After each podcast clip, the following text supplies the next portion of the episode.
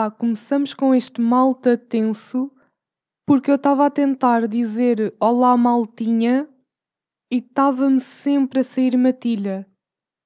Pá, já hoje de manhã eu desejei os parabéns a uma amiga que ia fazer um exame, em vez de desejar boa sorte. Mas é isso, bem-vindos aos meus pensamentos desta semana. Uh, é basicamente esse o conceito deste podcast. E até vou começar com uma coisa que eu tinha aí para falar, uh, mais ou menos, no, no episódio passado, mas entretanto esqueci-me e ainda bem, que eu acho que tenho isto mais, mais bem pensado para hoje. Mas é que eu confio sempre, bué, que me vou lembrar dos temas quando estiver a gravar e depois não me lembro coisa nenhuma. No máximo, lembro-me que tinha alguma coisa que não apontei e fico só uh, bloqueada. Mas quero falar aqui um bocado de grupos de amigos. Uh, eu consigo separar assim três principais grupos de amigos que eu acho que devem ser os que toda a gente tem. Portanto, uh, há o grupinho do secundário, secundário, escola. Pá, eu andei na mesma escola do quinto ao décimo segundo, por isso, pá, as pessoas desse grupo são aquelas que tipo saíram comigo. Estão a ver que nos dávamos no final do, do meu percurso nessa escola uh, e que realmente só se formou no secundário. Eu não sei se isto é geral, mas antes do secundário eu tenho mais pessoas avulso. Estão a ver? Tipo, tenho X, Y, Z, só que depois Y e Z não se dão, ou não se dão tanto, vá, não é que se deem mal, uh, mas também nenhum se encaixa noutro grupo, não, não pertencem bem a um grupo, e isso acontece mais mesmo com amigos de antes do secundário. Depois tenho o grupo da, da faculdade e assim, um que está uma beca mais mortito, uh, pá, porque estamos muito separadas e meio difícil de combinar coisas que deem para todas. E como episódio sem lição de português não era episódio de varreiramente, não digam deiam. Não é que deiam que se diz é deem coisas que deem para todas. Ok?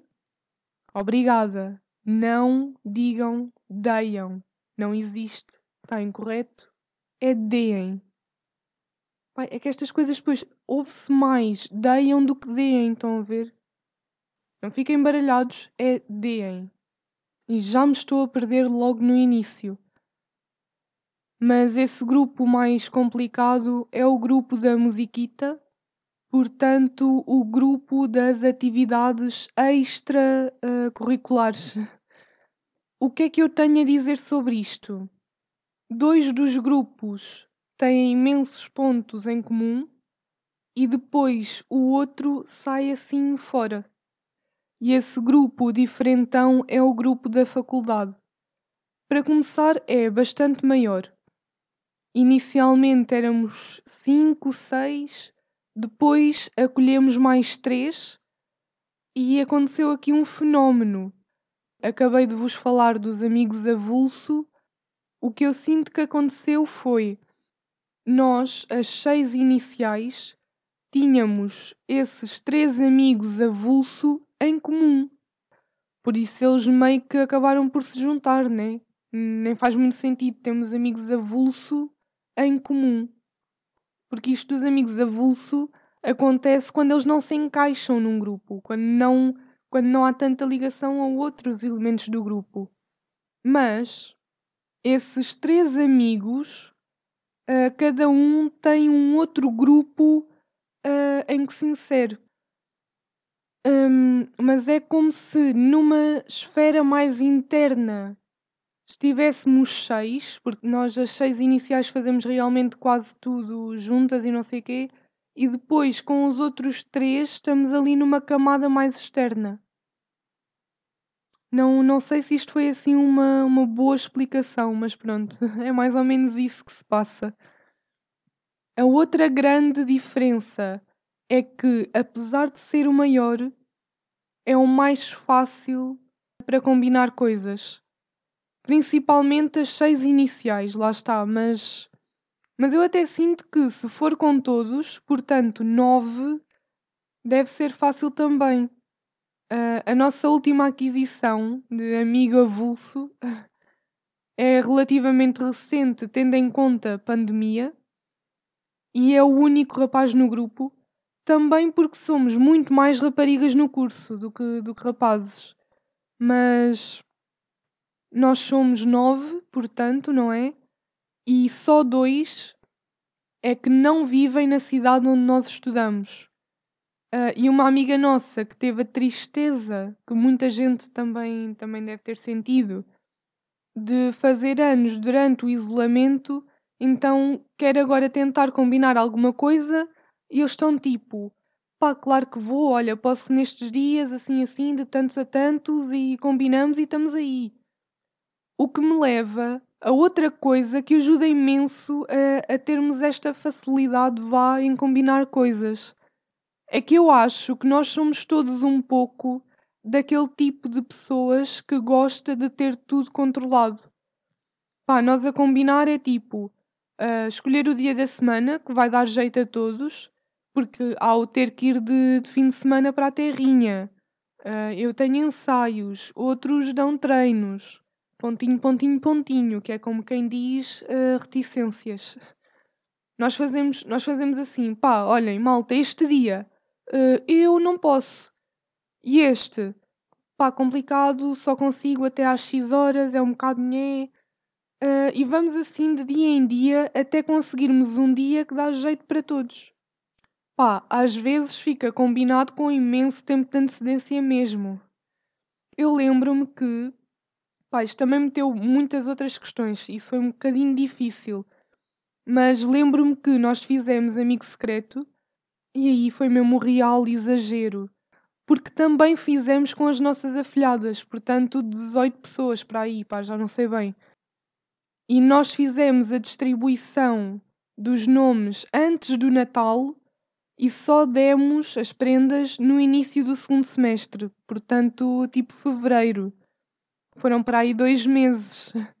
Mas também, pá, situação excepcional, lá está, também não costuma ser tanto. Depois, no grupo da música, pá, somos quatro raparigas, duas guitarristas e duas violinistas, ou aspirantes a, melhor dizendo. Pá, para já acho que também se torna complicado porque meio fases diferentes da vida. Pá, primeiro uma entrou na universidade, depois fui eu que entrei na universidade, depois entrou outra amiga ainda por cima fora fora cidade, não, não país também, mas dias da semana, durante a semana já não dão. Depois, a mais nova está agora com um catálogo dos, dos cursos, estão a ver, a escolher, a fazer. Não, já deve estar aí a preencher as opções, já deve ser agora. E depois noto que aqui é sempre a mesma pessoa a tomar a iniciativa para mandar mensagem, para combinar coisas, enquanto que no da universidade vai variando. Pá, uh, às vezes umas pessoas mais que outras, pronto, uh, também num grupo tão grande, mas muitas vezes até no, no, grupo da universidade o que acontece é tipo, estamos a almoçar, estamos a falar, pá, e olhem, se fizéssemos isto, e depois começamos, ó, oh, dia, pronto, é logo ali. Duas amigas minhas aí do grupo da universidade tinham feito uma lista enorme de, de coisas para nós fazermos no verão como é que eu hei de dizer isto? Foi tudo por, por água abaixo, né? Portanto, uma lista que devia ter pai umas 38 coisas, tem agora tipo duas. Falta então falar do grupo do secundário, que é um grupo uh, um bocado peculiar. E aqui eu sinto que é ser a pessoa que tem como função mandar a mensagem para tentar combinar cenas, porque sou eu. Por acaso até estivemos juntos há relativamente pouco tempo, mas é sempre um filme para combinar com esta gente. Para combinar o dia, depois as horas. depois é, ai, afinal já não posso. Ai, só posso até às tantas. Ai, só posso a partir de, de X horas. Ai, depois a pior parte é definir o que é que vamos fazer. Nós acabámos por ir almoçar e até para escolher o restaurante foi um dos nossos amigos que, que, que usou tipo meio daqueles sites para, para escolher aleatoriamente. Pá, macabro este grupo, macabrito. Uh, pá, e nós somos quatro também, somos dois rapazes e duas raparigas. E eu não sei porque é que isto aconteceu, porque nós, acho que desde o início que nos damos os quatro, mas um dos rapazes, por acaso esse rapaz que selecionou aí aleatoriamente o restaurante, nem sequer está no grupo onde nós mandamos as mensagens para combinar as cenas. É que nós combinamos, os três só, e depois fazemos a ligação, que também não é assim tão difícil, porque ele é praticamente casado com a outra rapariga do grupo. E até vos digo que essa parte de fazer a ligação com ele é a parte que corre melhor. Uh, o outro rapaz, pá, ele até vai e responde e tal, mas parece que tipo não quer saber. Mas há uns dias mandou a real mensagem para combinar. Ele não a visto, mas estou orgulhosa, meu puto, a tomar a iniciativa, é assim mesmo a dar o primeiro passo, alguém sem ser eu neste grupo, pá. E da última vez que estivemos juntos, por acaso lançaram-me uma espécie de desafio. Uh, eu já mencionei à amiga por ter respondido aí a uma pergunta, não sei se se lembram, mas é a amiga que, que eu disse que escrevia com bué vogais no fim. Amiga! É assim que ela escreve sempre. Um, pá, o marido dela mencionei no pod da Cast, portanto, o podcast que eu fazia para os amigos chegados no Insta porque ele foi a primeira pessoa que me mandou mensagem por causa do, do podcast, claramente a dizer: Rita, ouves Slow J? Pá, então o desafio que, que me foi proposto foi mencionar o amigo desinteressado, é o que falta do grupo, o que tomou agora a iniciativa para, combinar as cenas. Uh, e era mencioná-lo nem que fosse assim, uh, passou, assim de surra. Uh, mas pronto, cá está, o desafio duro, árduo, está cumprido. Um, da próxima vez são vocês que me pagam o almoço. Para acabar isto de, de grupos, ontem fui aí a uma jantarada com um grupito, também da música, por acaso. Uh, somos oito, mas é um grupo com idades uh, muito dispares. Temos o, o mais velho, deve ter uns 55, Pá, não quero estar a falhar. Uh, mas depois a segunda mais velha há de ter tipo 28 e a mais nova deve estar aí nos 16. E num jantar com 8 pessoas, uh, depois é normal que as conversas se, se vão dividindo.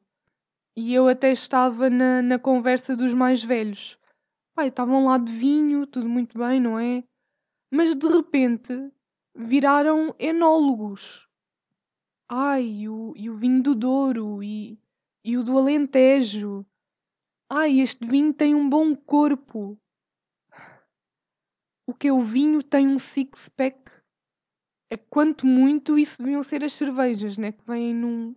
Não vou acabar este tipo de piada. Um, mas tem um bíceps extraordinário. De repente o vinho chama-se Samuel Massas e está lá 30! Depois também há um conceito que é o do vinho amadeirado. Isso é bom? Tipo, estás a beber madeira, é bom? Pá, estes, estes conceitos de vinho eu não entendo. Um, e nesse jantar até quase tocámos aí, quase não, tocámos mesmo aí no assunto de nomes e caras uh, já sabem que reconhecer tipo a cara para mim não dá. Cortam o cabelo, já não sei quem são. Dizem-me o vosso primeiro nome, já sei o vosso nome completo. Então ficou-me o nome de um vinho que disseram que era bué bom nesse jantar. Portanto, quem quiser fazer-se acompanhar de um bom vinho, na opinião desses meus amigos, tem o assobio. Pá, disseram-me que tem uns gêmeos de pelo menos tipo 3 anos ali no ginásio, a malhar no duro. Ainda falando de amigos, mas uma notinha vá mais séria, eu durante esta pandemia tive quase sempre pessoas próximas doentes, uh, tipo no hospital e, e tudo mais, e nunca relativo ao coronavírus. Um dos casos até começou muito, muito pouco tempo antes do primeiro caso de, de Covid em Portugal ser confirmado, e acho que talvez tenha ficado meses no, no hospital. Pá, e a verdade é que, com tudo isto, as outras doenças foram postas uh, para depois, tipo em pausa.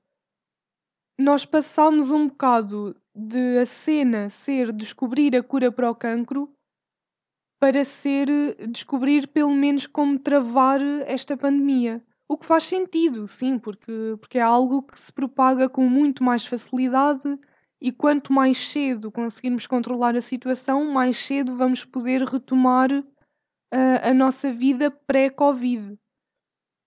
Mas o problema é que as outras doenças não fizeram quarentena.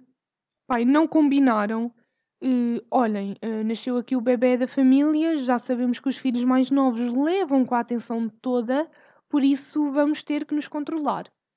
Não. Elas continuam aí como antes. Uh, e a cena das visitas. Esse caso da minha amiga que esteve pá, para aí dois meses no, no hospital Houve um período em que não podia receber visitas de todo.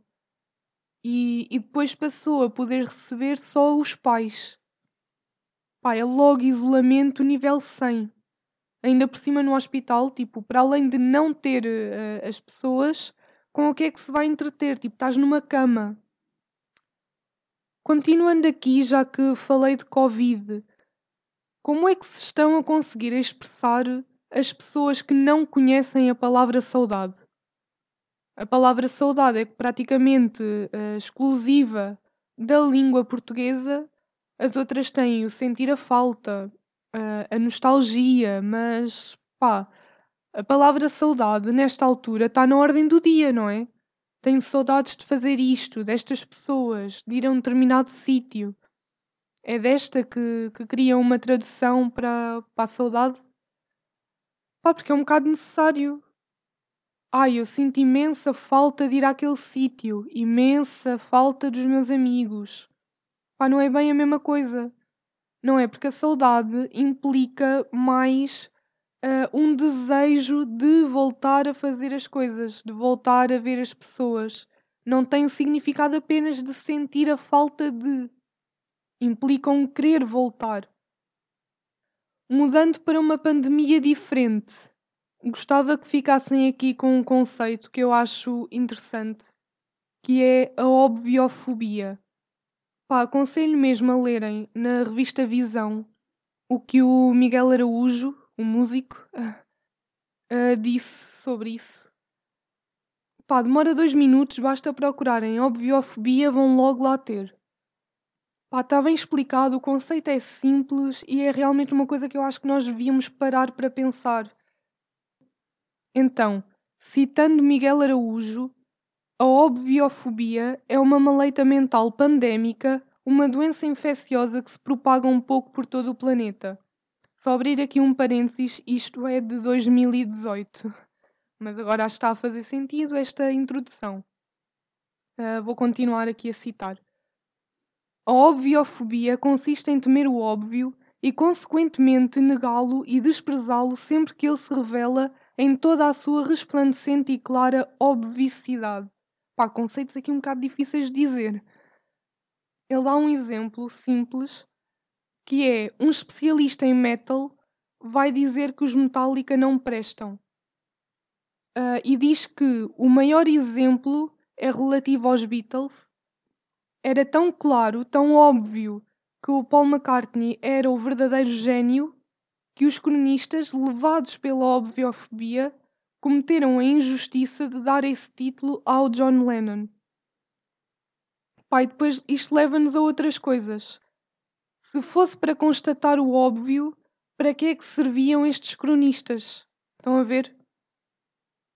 E depois todos nós somos um pouco obviofóbicos, porque também pensamos uh, para que estar a mencionar o que é óbvio? No entanto, também não devemos tirar o mérito a quem é obviamente bom. Como é o caso de não reconhecer a qualidade de uma banda no género em que se insere, ou como retirar o título de gênio do verdadeiro para dar ao outro. E eu acho que a obviofobia nasce uh, de uma coisa que é: então, mas esta pessoa é especialista em metal, voltando a pegar nesse exemplo, e está a falar dos Metallica que toda a gente conhece. Do género, não tem maior conhecimento na área. É o problema uh, não é. Não, não haveria tanto problema, aliás, uh, se não se referisse os Metallica. O problema é referir uh, e dizer que não prestam, quando é tão óbvio que, que prestam efetivamente, que toda a gente os conhece, porque são bons. Estão a ver? Pá, agora parece tipo ganda fã dos Metallica, pá, até nem sou tanto. Mas é mesmo um exemplo que estava aqui à mão. Portanto, o que é que eu vos quero dizer? Se o vosso filme preferido uh, foi o vencedor dos Oscars não tenham medo de dizer que é o vosso filme preferido só por causa disso. Só porque vai parecer que só viram esse filme. Se a vossa música preferida é a que está a dar na rádio, música sim, música não, não tenham medo de dizer isso. Reconheçam aquilo que vocês gostam e não, e não façam uma autossabotagem do, do vosso gosto.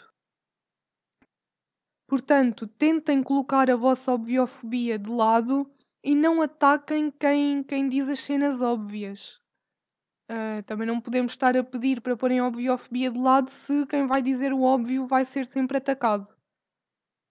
E é assim que terminamos. Uh, pá, e tchauzito!